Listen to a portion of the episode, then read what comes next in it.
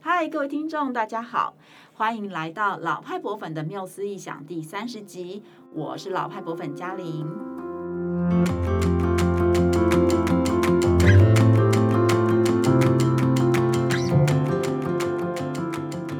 上一集呢，我们聊了故宫文物疯狂大迁徙的故事。他们在战火流离当中横越了整个中国，又渡过台湾海峡，来到了台湾。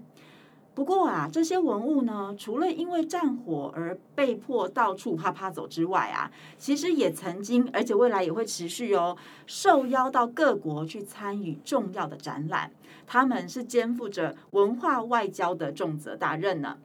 而这些远渡重洋的旅程，从来就不是理所当然的。每一趟的旅程呢，也都充满了挑战性。当然啦，也受到了很多的讨论还有争议。为什么我们不让文物们乖乖的待在国内，甚至典藏库里面做最保险、最安全的保护？为什么我们要冒着损坏甚至被留在他国的风险，把文物借给别人展览呢？今天呢，我们就邀请到了我以前在故宫做数位导览服务时的重要战友黄文瑜小姐来到节目，跟大家一起聊聊故宫文物出国参展这个议题。欢迎文瑜。各位听众，大家好，我是文瑜。哈，那文娱啊，目前执掌的业务就是属于国际交流嘛，哈，那这也是一般的博物馆观众比较不会接触以及关注到的面向。可是它其实跟我们是蛮息息相关的，而且这个议题也很值得我们思考跟玩味哈。例如，法国人就主张说。呃，蒙娜丽莎的微笑这幅那个里奥纳多达文西的作品，永远都不应该离开法国的国土。那对我们而言，故宫的文物到底就是嘖有什么样的意义，能够扮演什么样的角色，肩负什么样的任务呢？它应该是永远都留在台湾，还是可以出去闯闯看呢？今天我们就想要聊聊一些曾经发生过这个出访，就是借展的故事，然后一起来思考一下未来的可能性。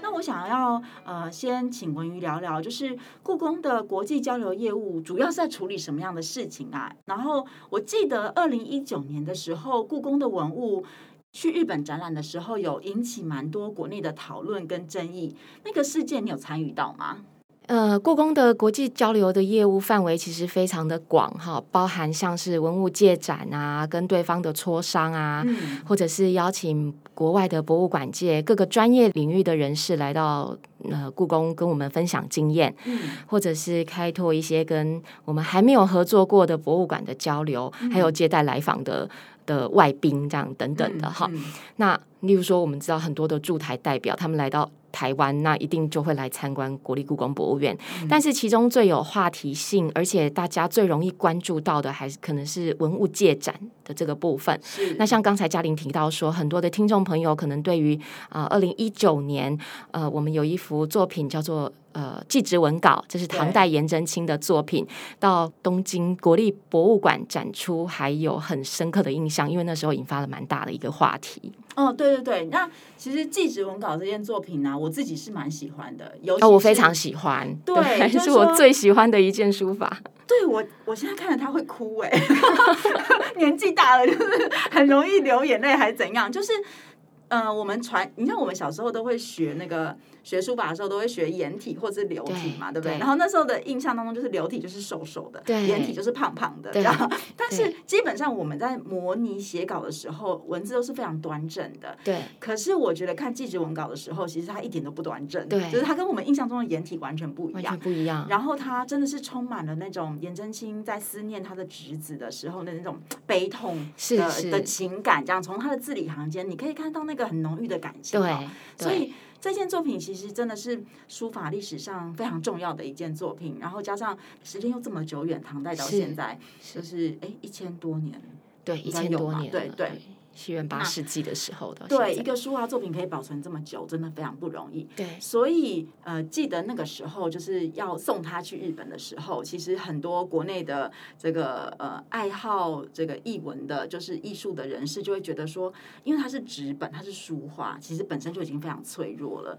然后要这样子远渡重洋到对日本，对然后再加上日本人又非常非常喜爱对中国书画，就会觉得。呃，他在比如说过去的过程当中会不会受伤啊？对啊，或者对是说他展出的时候，展出完之后会不会回不来呀、对， 好像有很多这样的担 心，对吗？那你们在故宫有面对到呃什么样的就是观众的反应或者什么样的压力吗？那个有啊时有啊，候嗯那时候大概接了非常多那种、呃投诉这样子，哦，真的 哦，对对。那像刚才嘉玲讲的这些内容，其实都在投诉的内容里面，嗯嗯，所以真的引发了一些焦虑，是是嗯嗯是。那但是后来还是去展出了嘛，对吗啊后来还是去展出了。那呃，其实就是这些观众给提供给我们的意见，我觉得是未来我们会更小心的处理这一种。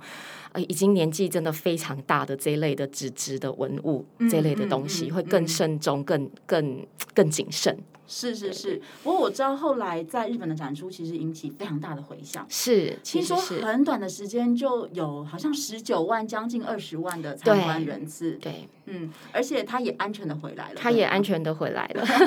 哎，那他回来之后还有展出过吗？就没有了。就哦二零一九到现在，目前是没有的。在休养生息对，在当中，休养生息。嗯嗯嗯，就是如果说呃，听众朋友对于故宫的书画展览没有那么熟悉的话，其实因为书画的保存真的比较不容易，然后他们也比较怕光，所以呢，呃，每一件作品呢，它其实出来展出的时间都是被严谨的规划过的。对对，然后它展出完之后，它的休息时间也是被严谨的规划过。所以前像前一阵子故宫三宝哈，就是那个对书画的三宝的展出，呃，就引起很大的轰轰动，也对是因为很难得有机会可以一次看到这三幅三幅就是巨幅的山水这样子对。那啊，纪、实文稿也是哦。那我们其实也很期待纪实文稿下一次的复出。那呃，但是这一次的出访，虽然说国内有很多的这个忧虑跟争议，但它其实也带来了很好的效应嘛。就是对一方面是我们刚刚提到，呃，它在日本引起了很大的轰动，大家都排队去国立东京博物馆要看这个展览哈。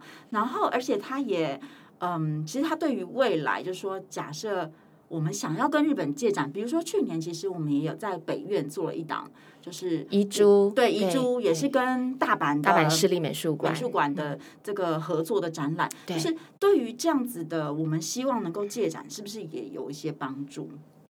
会有吗？呃，嗯其实我们跟博物馆，呃，跟博物馆之间是个别谈的，嗯所以其实如果说是跟呃我们的文物是去了东京国立博物馆的话对，那么谈这个回馈就是会跟他谈。哦对对对，那像大阪市立美术馆也是一样的，他们的嗯东西来，那我们的嗯东西去，这个就是嗯跟单、单独的这个博物馆来谈。哦，明白明白。不过，比如说有这些案例，就是说，对比如说大阪市立美术馆知道故宫曾经跟呃东京的国立博物馆合作过，嗯嗯那也是开启了一些未来可能的合作契机，是就是的，会让是呃日本国内的不同的博物馆之间共同去思考说，哎，可能未来有可能有什么机会跟故宫有合有一作些合作嘛，对不是对是？嗯，那我记得呃，就是二零一四年的时候，就是翠玉白菜。去东京。对，也是去东京，然后那一次也是引起了一些争议，我印象中哈。不过好像后来呢，就在二零一六年的时候，就对是日本也有一批非常精彩的作品。对哎就是有以一个交流的方式来到台湾，而且对先在南院嘛，然对后后来是在到南北院院，对，哎，对，我、对哦没不有起到北院，没有到北院，他就是在南院展出。对，它是它是日本美术之最的那嗯对个，展览，日本美术之最，非常非常好看，我很高兴我那次有去南院看， 对，非常我好觉得看很精，彩因，为他们即使在他们自己日本国内要同时出这么多件的国宝加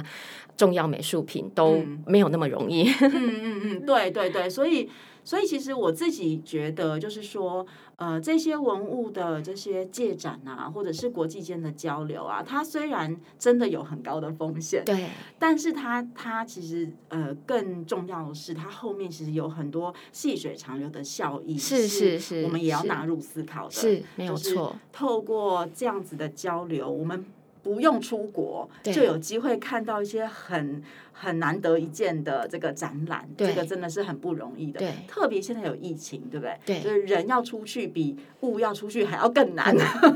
对，所以我觉得这个是呃，从比如说就是呃，从至少是从呃跟日本之间的关系，对是可以看得出来，这个效益是蛮好的，是这样子，是嗯。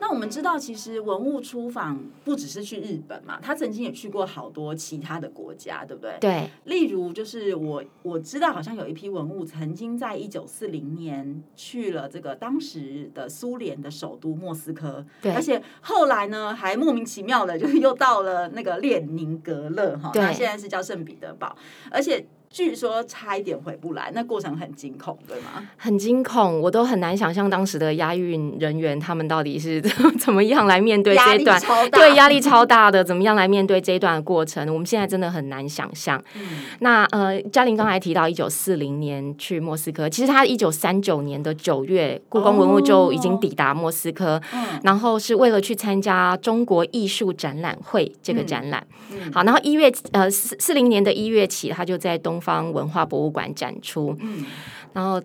的一九四一年的二月，嗯好，这个故宫方面跟苏俄政府还在磋商的这个阶段里面呢，苏俄政府就径自把文物移到列宁格勒的东宫美术馆，嗯那我们也也可以讲是这个赫米塔基美术馆。对，嗯好，那本来呢，故宫就同意说要展到一九四一年的七月底，嗯结果在当年的六月，好，就是前一个月，德军向苏俄发动攻击。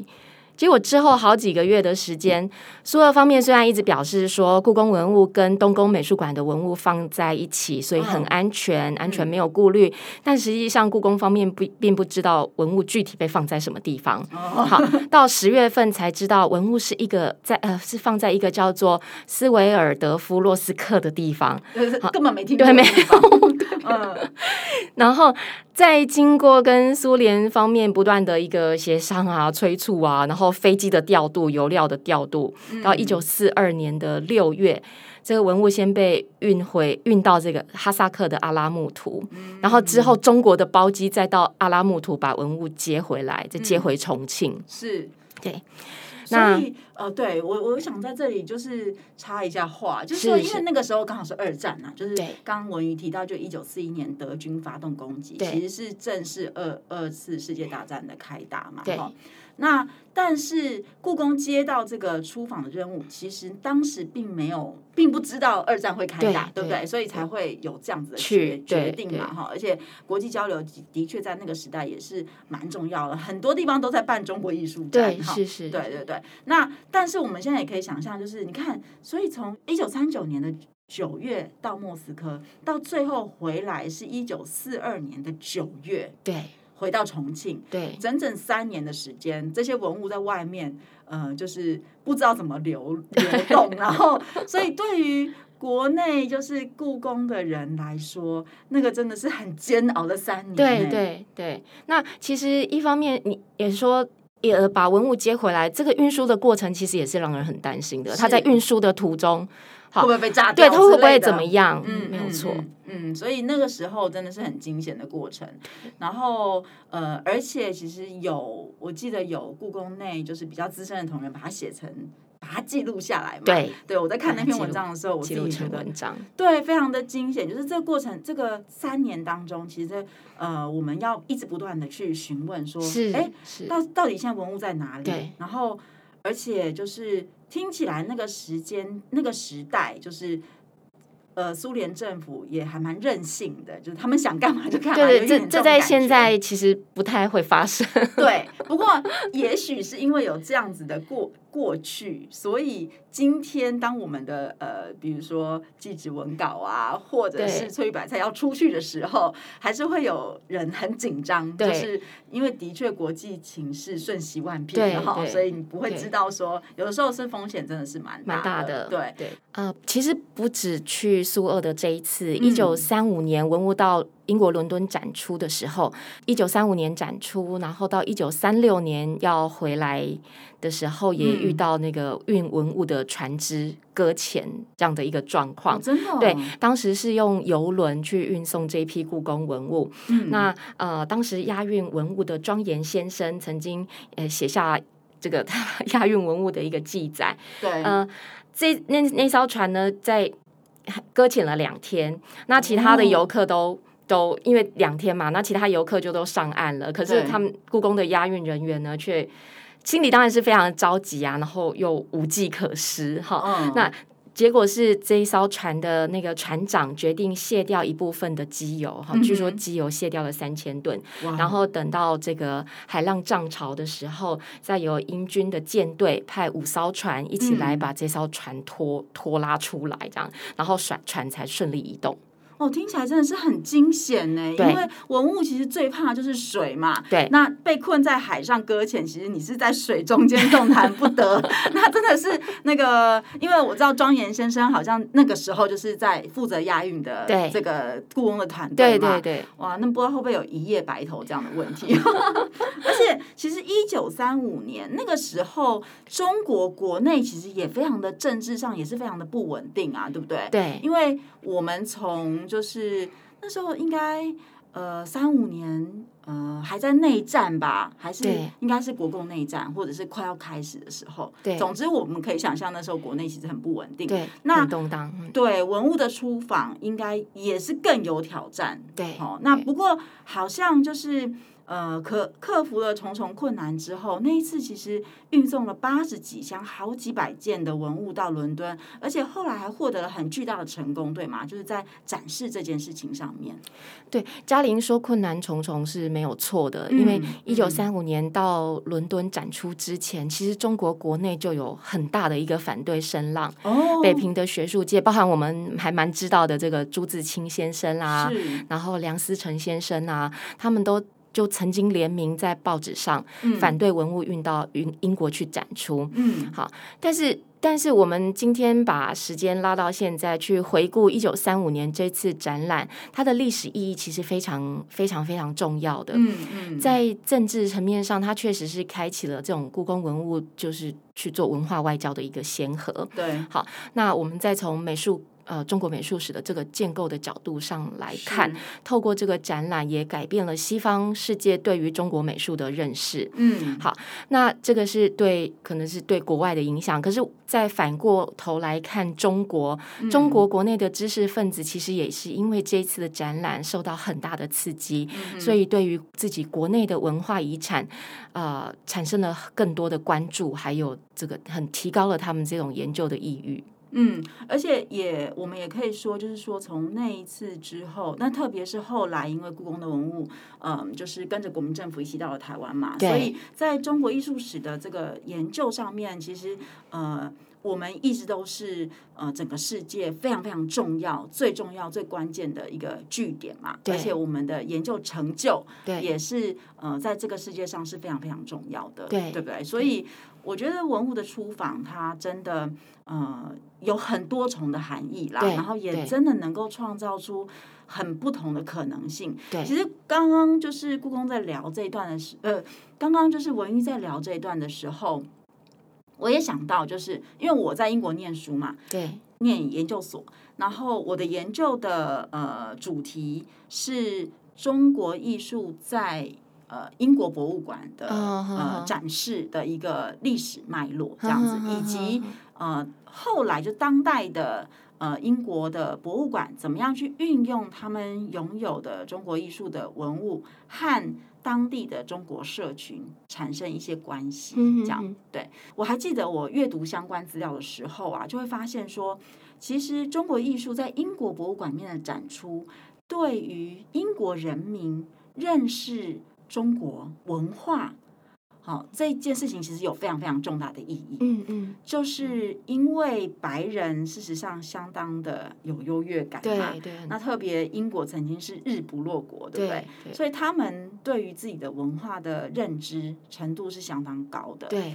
但是真的是要透过我们的博物馆的展示，嗯对，尤其是这些非常精彩的艺术作品在博物馆的展示，不断的去呃让英国的人民对于中国的文化跟艺术有持续性的了解。对那呃，我们就是说这种国家对国家之间的关系才会有所改变，是好、是不然的话。很容易就是我们的自卑感一直都提升不上来是，然后他们的优越感也一直永远都高高在 上。对，但是呃，我自己觉得就是像这样的展览，呃，它其实真的能够带动很多的讨论啊、关没有注啊错，对，以及后续的效应这样子。对嗯，对。那呃，所以说就是文物的出访对于一个国家或对于一个文化的国际能见度，它真的是能够有蛮大的贡献嘛？而且想想看，纪直文稿去过日本，然后他当他在当时引起了这么大的轰动。对，未来如果纪实文稿要在故宫展出，它也会吸引很多日本人愿意为此而来来，就是来是台湾我一相趟，信是对不对？所以它其实是能够促进观光的哦，能够带动观光产 业哦。不过据我了解，就是故宫文物它也不是说到处都可以去，并不是每一个国家的邀请都会答应。有一些地方，例如像是韩国啊、中国啊，好像就是目前我们还不会去的国家，对吗？对，没有错。呃，我想要说明一下故宫文物赴国外展出的两个条件。嗯那第一个就是要全衔载式，嗯那所谓的全衔指的是国立故宫博物院这七个字。嗯所以在呃所有展览的相关的文件啊、文宣啦、好是出版品上面都要用国立故宫博物院，那不能不能简化，不能简嗯化成故宫博物院啦、故宫啦，或者是台北故宫。嗯，好，嗯，那第二个是去的国家呢，要有海外文物司法免扣押的法令。嗯，哦，所以那对，可能要请文瑜再说明一下，什么叫做文物司法免扣押啊呀、就是呃，故宫文物如果去到一个国家，那第嗯三方不能、不能提出呃，就是第三方即使提出诉讼，那当地的这个法院也不能把故宫文物扣押下来。 o k 好，那这个我觉得我们可以再跟。呃，听众朋友再多做一下解释，就是说，其实因为我们知道很多的呃世界各大博物馆啊，他们的很多文物的归属权其实是有一点争议性的。嗯比如说像大英博物馆，我们就知道它其实在呃，就是当时那个嗯呃。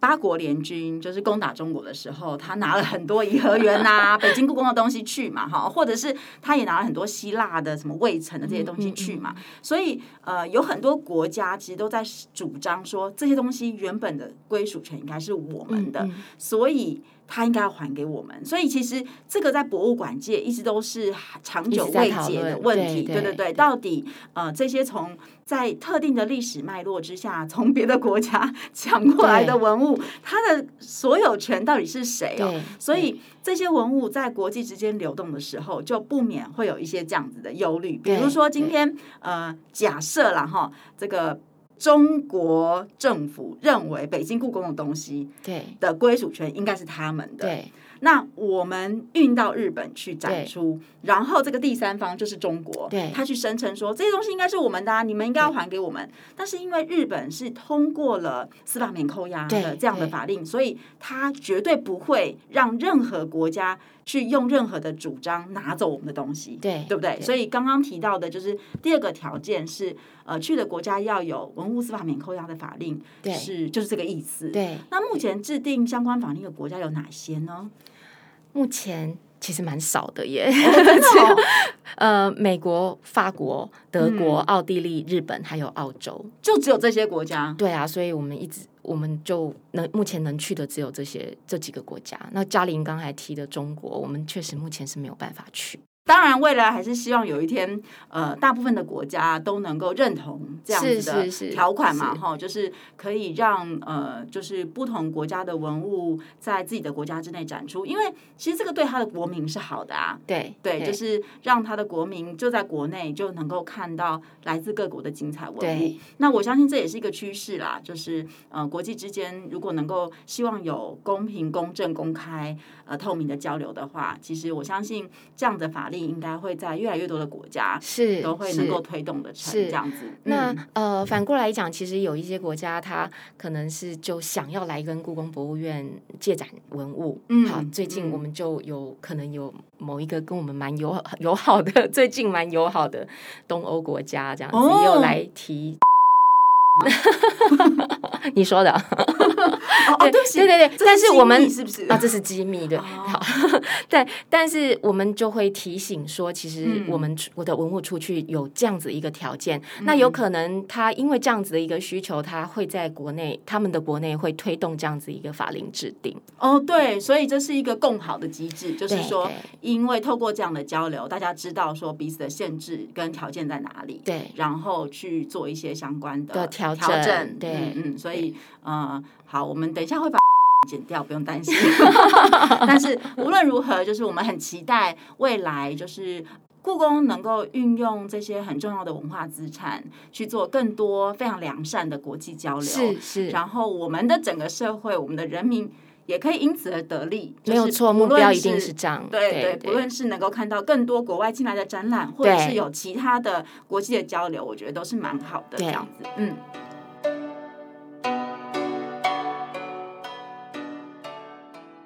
那今天真的很谢谢文瑜来到呃老派博粉的缪斯异想这个 podcast 这样，然后聊了一个我们平常很少关注的比较少的对议题对，可是其实它是大型的博物馆哈，就是特别是就是有具有国际交流能力这种大型的博物馆非常重要的一项没业有务，错，而且它也通常跟整个国家是息息相关的。是就是我们可以想象，呃，在法国能够肩负这样任务的博物馆也没有那么多嘛，可嗯能就是罗浮宫啊、奥赛啊，呃，还有就是哎，另外一个那个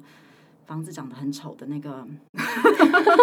房子长得很丑，是不是 我个人不爱的那个博物馆，法国就是三大博物馆嘛，哈，国家博物馆有可能会肩负这样的任务啦。那是呃，我们当然也很期待，就是除了。现在故宫是非常重要的，在做国嗯际交流博物馆。不过未来像是国立台湾美术馆啊，或者是北美馆啊，他对们也会对也有机会，因为我们在台湾美术史的推动上面越来越成熟，是越来越是多人知道，然后让我们自己的艺术家或当代的艺术家对也能够跟呃国外有更多的交流。是，对对对，那我想这个其实是博物馆领域，或是以我们这种学博物馆学的人而言，是非常重要的一个课题。对然后也很希望透过我们的节目，让一般大众都能够更了解，就是文物出访或者是呃博物馆之间国际交流的一些对意涵，能够更关注，然后能够让这样子的事情能够越发酵越多，未来能够有越好的发展。这对样子，对嗯，，好哦，谢谢文瑜好，。谢谢嘉玲，那我们今天就先到这边喽，拜拜拜拜。